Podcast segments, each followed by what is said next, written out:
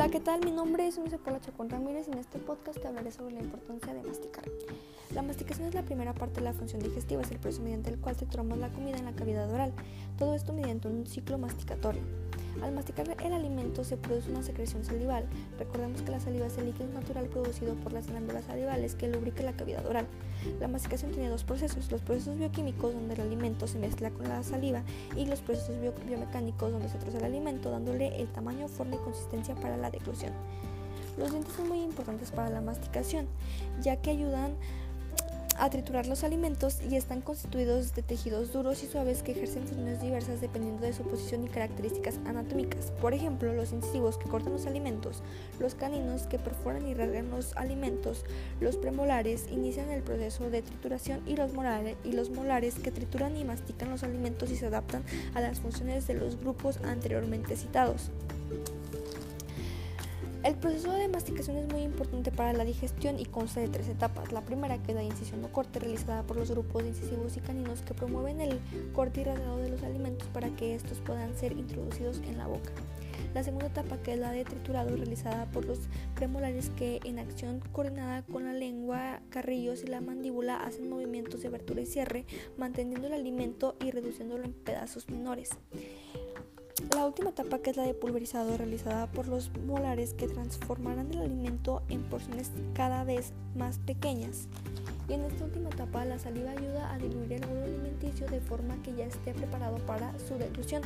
Durante la masticación, los dientes, labios, los maxilares y la articulación temporomandibular, la mejilla, la lengua y el paladar duro trabajan de forma coordinada y te explicaré cada uno de ellos. Los labios, sobre todo en la ingestión de líquidos, presentan una acción particular debido a su adaptación sobre bordes, funcionando para evitar que los alimentos sean expulsados de la cavidad oral durante el acto de masticar.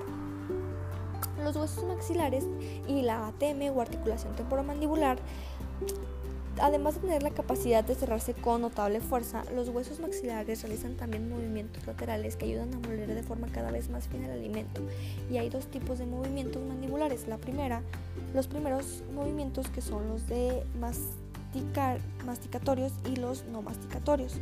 Ok, los movimientos masticatorios son movimientos de revolución de la mandíbula realizados en ciclo en el plano vertical y los movimientos no masticatorios son las excursiones de lateralidad y de protrusión efectuados en el plano horizontal.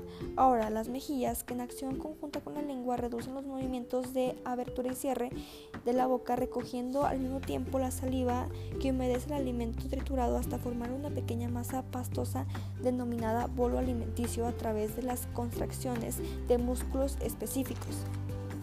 La lengua es un órgano extremadamente móvil cuya función propioceptiva permite reconocer alimentos duros, de sabor desagradable o lesivos a las estructuras del tubo digestivo. Durante la acción molar de la masticación, la lengua tiene la capacidad de recolocar las partículas que necesitan mejorar su trituración en la cara oclusal de los dientes. El paladar duro, que es el último, contra el cual ciertos alimentos son presionados por la acción de la lengua, y el contacto directo entre la lengua y el paladar duro permite captar la textura del bolo alimenticio, ayudándole a su formación en el paladar. Esto es todo por el podcast de hoy, espero que le haya gustado mucho.